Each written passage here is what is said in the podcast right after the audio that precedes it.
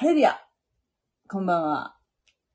神の国と神の義という賛美歌でした。えー、今日は、今日は、えー、マタイの福音書の23章27節から、えー、やりたいと思います。えー、昨日までは、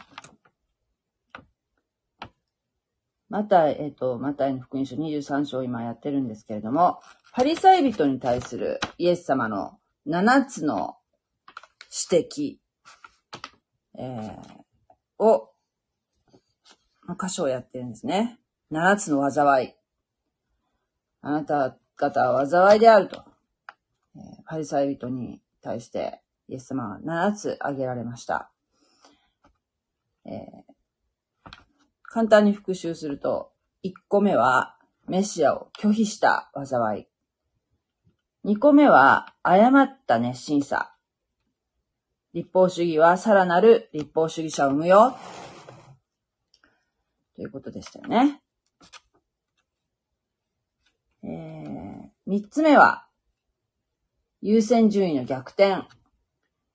第一のものを第一としない罪についての指摘でした。神殿と神殿にある黄金。どっちが大切かって言ったら、当然神様のお住まいである神殿の方が大切なんですけれども、そこに備えられているものを第一としてしまっていると、えー、ことでしたよね。また抜け道を、えー、庶民には、えー、立法主義っていうのはね、すごく、要するにルールでがんじがらめにしている一方を、自分たちはあらゆる抜け道を持っているという偽善ですよね。そして、4番目は、小さいものはしつこく守って、大きいものは無視をしているという、えー、指摘でした。えー、そうですね。これは10分の1、10分の1献金、10分の1のものを、えー、自分のね、得た収入の10分の1を捧げる。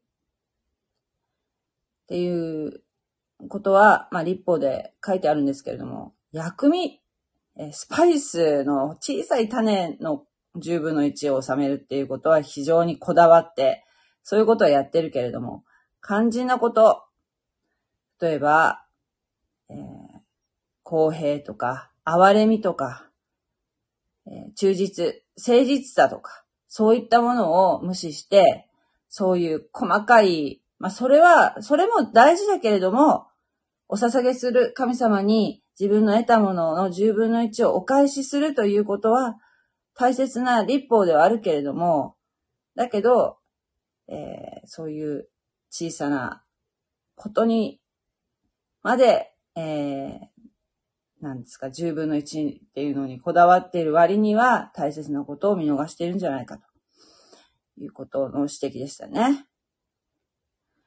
で、5つ目が、内側は無視して外側だけ清めるという指摘でした。これは、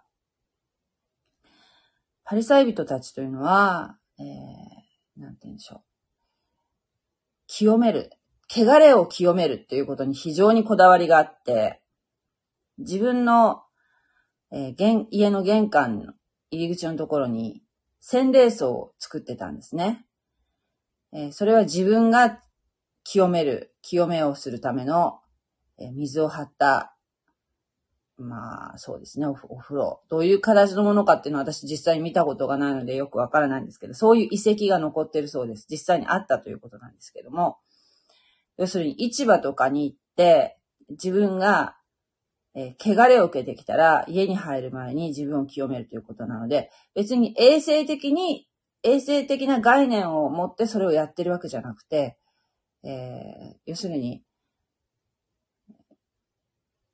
清めるっていうのは衛生とは別で、こうザブッと使って、そして、えー、それで清まったと思ってるんですね。で、同じように、自分が使う食器も、うん、なんでしょう。その洗礼槽の横に、えー、小さい洗礼槽があって、そこで食器を清めてたそうなんですね。それも衛生概念でやってるわけじゃなくて、えー、汚れから清めるという意味なので、えー、なんて言うんでしょうね。中身は、中身は汚いままなのに、外見だけ綺麗にしているっていう状況。このパリサイ人たちの。まず、自分の心の内面を清めなさい。そうすれば外側も清まるんだ。というふうにイエス様はおっしゃってるんですね。内側は全然清まってないと。でも外側にこだわりを持っているパリサイ人ということですね。で今日は6個目と7個目をやっていきたいと思います。まず読みます。偽善な立法学者、パリサイ人たちよ。あなた方は災いである。あなた方は白く塗った墓に似ている。外側は美しく見えるが、内側は死人の骨やあらゆる不潔なものでいっぱいである。このようにあなた方も外側は人に正しく見えるが、内側は偽善と不法でいっぱいである。偽善な立法学者パリサイ人たちよ。あなた方は災いである。あなた方は預言者の墓を建て、偽人の火を飾り立てて、こう言っている。もし私たちが先祖の時代に生きていたなら、預言者の血を流すことに加わってはいなかっただろう。このようにして、あなた方は預言者を殺した者の子孫であることを自分で証明している。あなた方もまた先祖たちがした悪の悪の、これなんて読むんだろう。マス目、マス目を満たすがよい。悪のマス目を満たすがよい。蛇を、マムシの子らよ。どうして地獄の刑罰を逃れることができようか。それだから、私は預言者、知者、立法学者たちをあなた方が、ああなた方に使わすが、そのうちのあるものを殺し、また十字架につけ、そのあるものを街道で鞭打ち、また町から町へと迫害していくであろう。こうして義人アベルの力、聖女と祭壇との間で、あなた方が殺したバラキアの子、ザカリアの地に至るまで、地上に流された義人の血の報いがことごとくあなた方に及ぶであろう。よく言っておく。これらのことの報いは皆今の時代に及ぶであろう。はい。ここまでにしときます。これは6個目の指摘。まず、偽善という指摘ですね。はい。偽善な立法学者。まず白く塗った墓に似ている。あなた方は白く塗った墓に似ている。白く塗った墓というのはどういう意味かというと、人間が作ったルールを表しています。えー、その白く塗った墓。なぜそれが人間が作ったルールと言っているのかというと、祭司、レビ人はですね、えー、死体とか、あの死っていうものを意味嫌っていたわけですね。触れると、死体に触れると、自分が汚れると。えー、なので、お墓というのは、その死体が入っていますからね。汚れているから近寄らないように分かりやすく白く塗ってあったんですね。えっ、ー、と、ある方がおっしゃってたのが、この杉越の祭りっていうのは、地方からたくさんユダヤ人が巡礼に来ますよね。えー、エルサレムにね。神殿に礼拝するために。なので、だいたい1年に1回その白く墓を塗るそうなんですよ。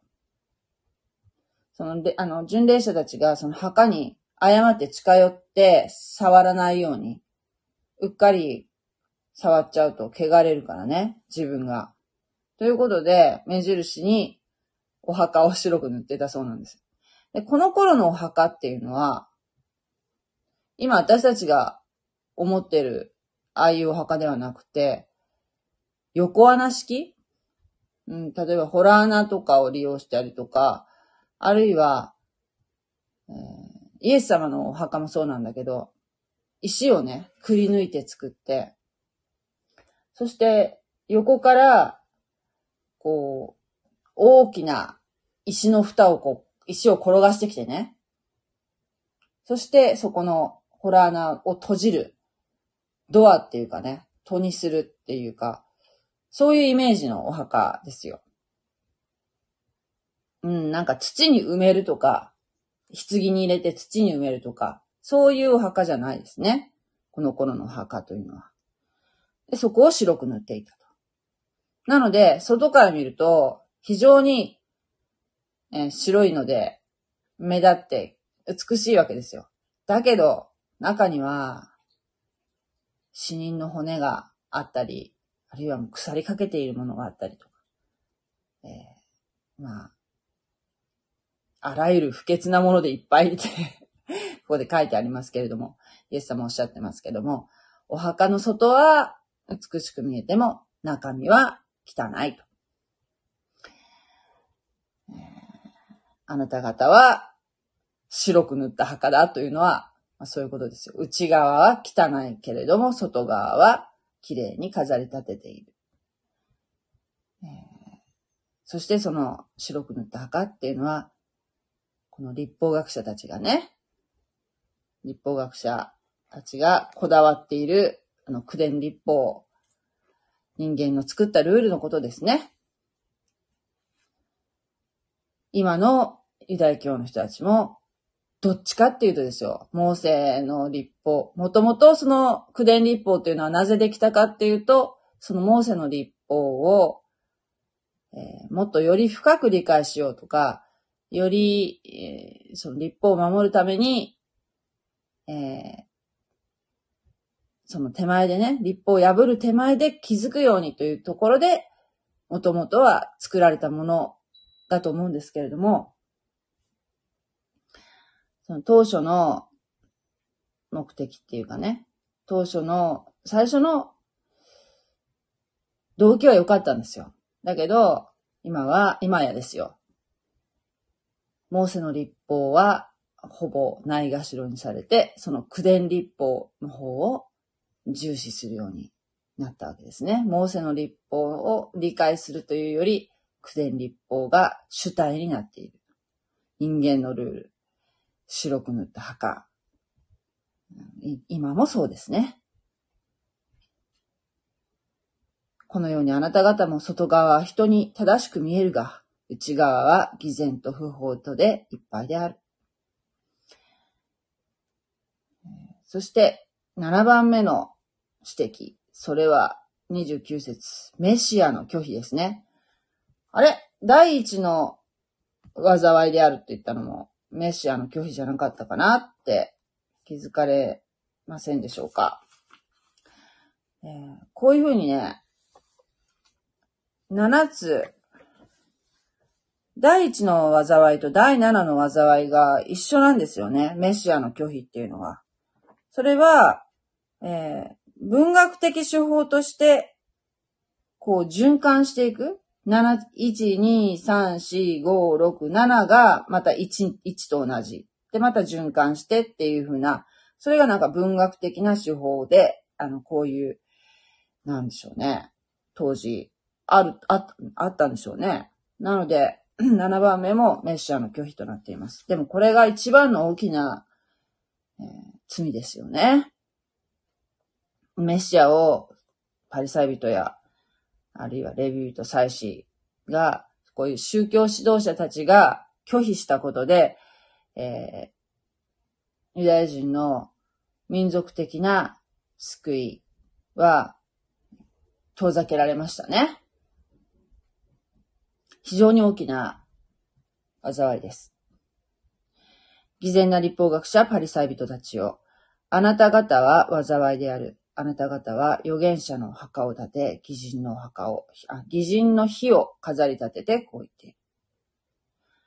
もし私たちが先祖の時代に生きていたなら、預言者の血を流すことに加わっていなかっただろうと。いやいやいやいや、あなたは、あなたたちはもう、バプテスマのヨハネを迫害しましたよね。ね、なんと、自分たちは預言者を殺さなかっただろうと。昔のね。とんでもないですよね。バプテスマのヨハネはイエス様によって使わされたものでしたが、この人たちによって迫害され、ついに死にまで至らしめましたよね。そういう人たちが何を言ってるんでしょうか？と、イエス様は指摘されたわけですよね。預言者っていうのは、うん、なりたいからな、なれるっていうものではなく、神様によって、預言者の油注ぎがあった人がですよ、えー、神様の言葉を伝える、言葉を受け取って伝えるものとして立てられるわけですね。なので、まあ、すべての預言者がそうだったとは思いませんけれども、うん、その、例えばそこの、その時の、その時その時の政治的なリーダーに対して、その神様の言葉を伝えるわけですよ。えー、それは、多くの場合、ごめんなさい。多くの場合、その、あの、王様とかね、その時の王様に対して耳の痛いことを伝えることもあったかもしれません。うん、ですが、それは神様のお言葉なので、正直にそのままお伝えするしかないわけですよね。だけど、それが、やっぱりその耳に痛いことを言われた場合っていうのは、その預言者というのは、殺されることもあったわけですね。しかも、残酷な殺され方で。たくさんの預言者たちは、神様の言葉を伝えることで、え、死に至らしめられたと。いう方がたくさんいらっしゃいますね、歴史の中で。そのことを言っているんですね。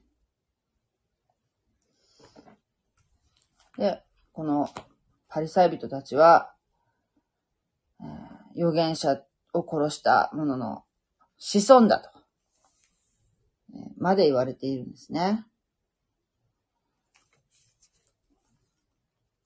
うん。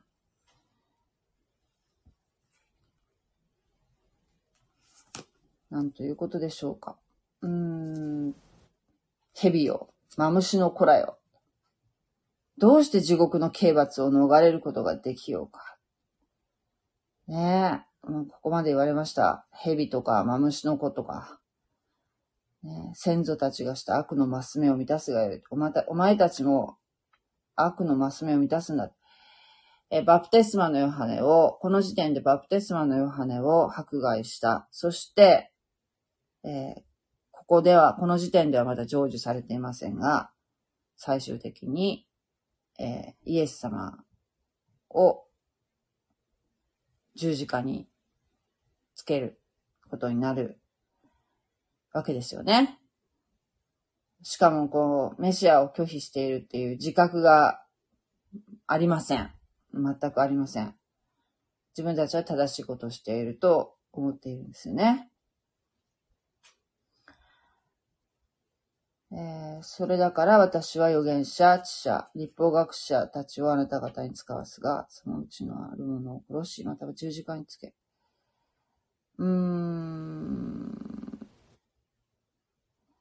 あるものを街道で鞭打ち、町から町へと迫害していく。そう、ユダヤ教の聖書は、えー、創世記から歴代史第2で終わっているんですね。私たちがこう使っているこの聖書とちょっと違います。あの、内容は、書いてある内容はもう感謝のことに一緒なんですけれども、ただ、えー、この人たちがいわゆる言っている聖書、聖書というのは、えー、創世記から歴代史第2までなんだそうです。えー、なので、この35節で、こうして偽人アベルの地から聖女と祭壇との間であなた方が殺したバラキアの子ザカリアの地に至るまで地上に流された偽人の血の報いがことごとくあなたに及ぶであろう。えー、これは偽人アベルの力。アベルって言ったらあの創世記の最初の方に出てきますよね。カインとアベルのアベル。えー、アベルから、歴代史第二の、えー、最後の方の、えー、バラキアの子ザカリアというのはそこに出てくる登場人物。えー、聖書全体で、殉教者となった者たちのことを、ここで言っている、ということなんですね。イエス様を拒否するということ。イエス様をメシアとは認めないということは、旧約聖書の預言者たちを拒否したのと同じ。えー、ことですね。イエス様は、うん、まあ、預言者という側面で考えれば、イエス様を預言者と考えるならば、まあ、バプテスマのヨハネもそうですけれども、旧約時代、旧約時代の預言者の流れで考えていいと思うんですね。えー、まだイエス様のこの時点では、え新約、新しい契約にはまだ入ってませんので、からイエス様を拒否するということは、旧約時代の預言者たちと、を拒否したのと一緒であるということですね。で、本当に今のユダヤ人、ユダヤ教のラビは、えー、旧約聖書の内容を信じてないんだなっていうのは、なんか、えー、この間ね、また言いましたけど、あの、架け橋音という方のね、動画を、もしよかったらね、ご覧になるといいと思うんですけれども、うん、旧約聖書の内容の捉え方を、えー、全然私たちと違いますね。そのまま時期通りには捉えてなくて、なんかまるでこうう、ん、な、なんかね、何かの例え、例えであるかのような、なんか、ただの神話であるかのような捉え方をしているのですごく意外でしたね。ユダヤ教徒っていうのは新約聖書っていうのはものすごく重要視していると思ってたんですけれども、まあそのいろんな方がいらっしゃると思うんですけれども、えー、みんながみんなそうとは思わないですけれども、うん、確かに旧約聖書の知識はある。あるけれども、それをそのまま捉えていない。現代のユダヤ教徒の人たちはですね、そのような印象を持ちましたね。えーで、36節。これはイエス様の予言ですね。よく言っておく。これらのことの報いは皆今の時代に及ぶであろう。えー、預言者たちの血の責任はイエスを拒否した者の上に下るんだよと。で、これは、なんとイエス様が十字架にかけられた40年後、紀元70年に成就することになります。えーそれはイスラエルがなくなってしまったということですね。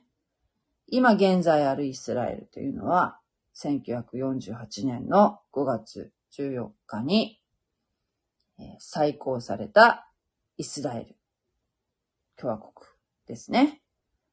えーなので、1900年近くイスラエルという国は世界地図から消えてしまうわけですね。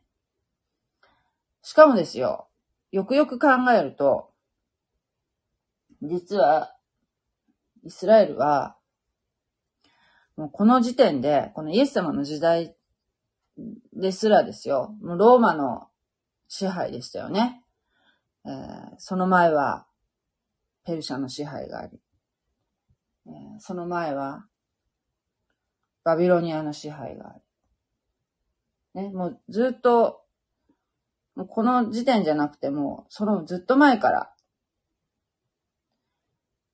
何百年前から、イスラエルという国は、他国の支配下にあったわけですね。自分たちが完全に治めている国ではなかったわけですよね。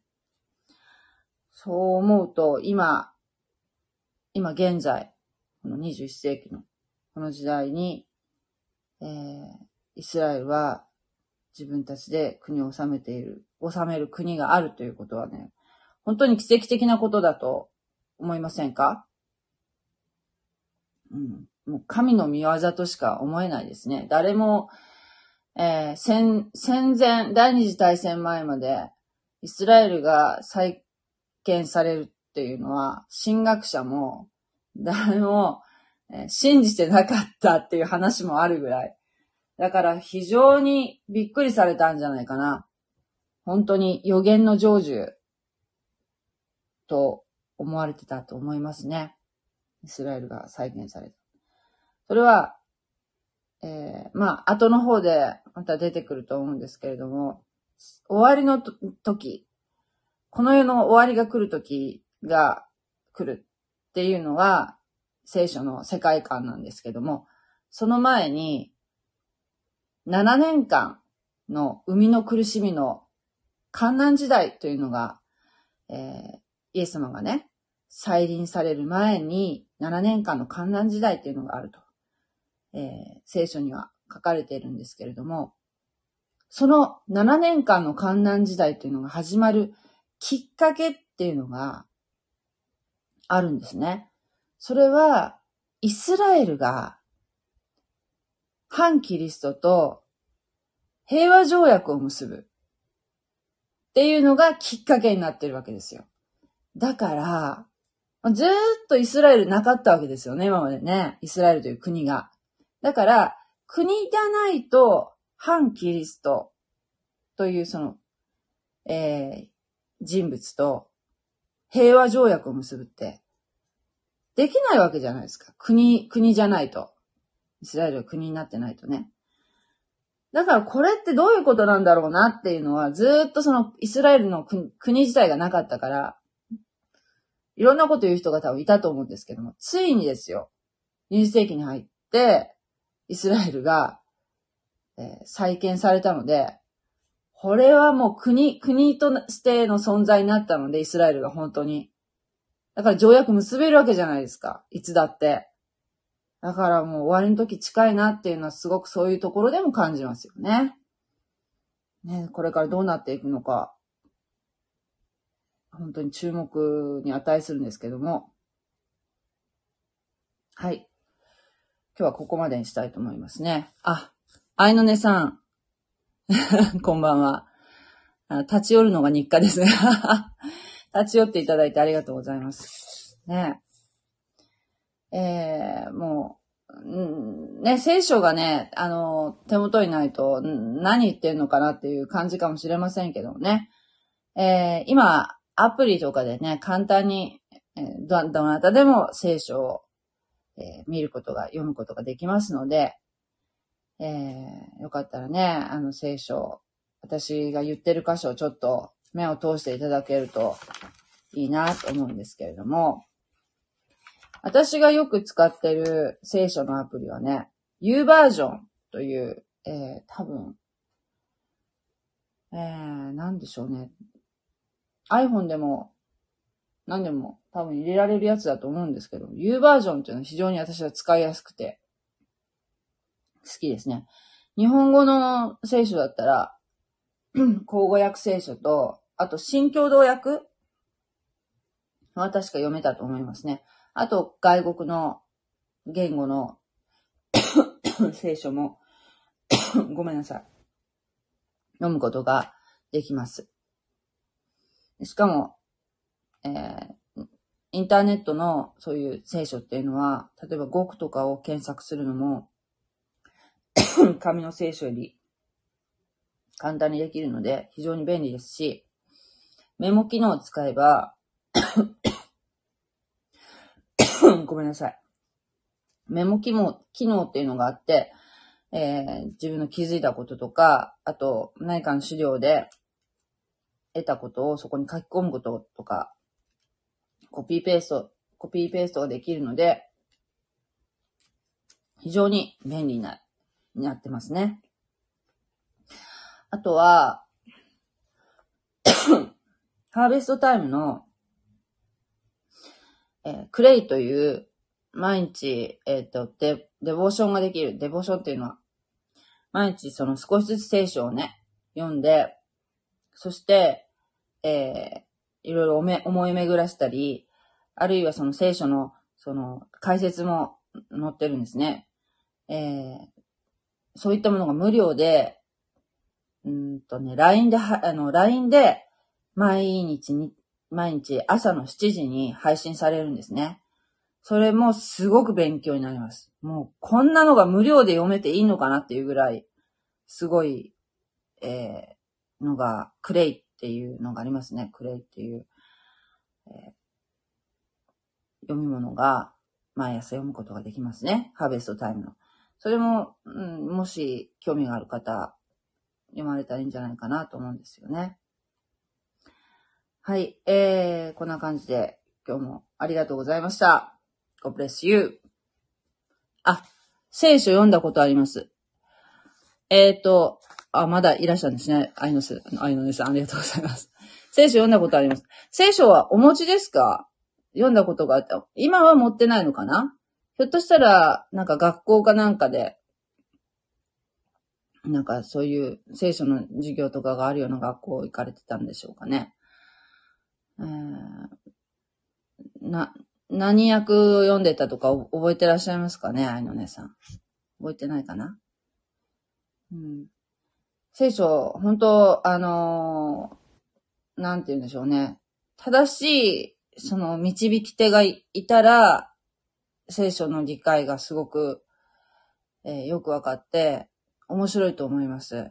えー、でもね、やっぱその解説が間違っていると、ミスリードされるっていう危険性があるので、やっぱりこういう、特にマタイの福音書っていうのは、えー、ユダヤ人に向けて書いたものなので、私たち違法人が読むと、全く意味がわからなかったりするんですね。なので、誤って解釈しやすいんですよ。もうこの後、25章とか、24章、25章とか、また、えー、例え話が出てくるんですけれども、えー、現役の牧師の人も間違って解釈してるなっていうような説教の動画を私は何度か見たことがありますね。これは絶対どう考えてもおかしいだろうと思って。だからそういうのを聞いちゃうと、信徒の方は本当大変ですよね。非常に不安に、無駄な不安に陥れられたりするので、だから正しい聖書解釈っていうのは、をされている人の話を聞くっていうのがとっても大事になってくるので、私も本当に気をつけて、えー、聞くようにしてるし、鵜呑みにしないように、もう慎重に読むように心がけてます。はい、えー、今日もありがとうございました。また、よかったら聞きに来てください。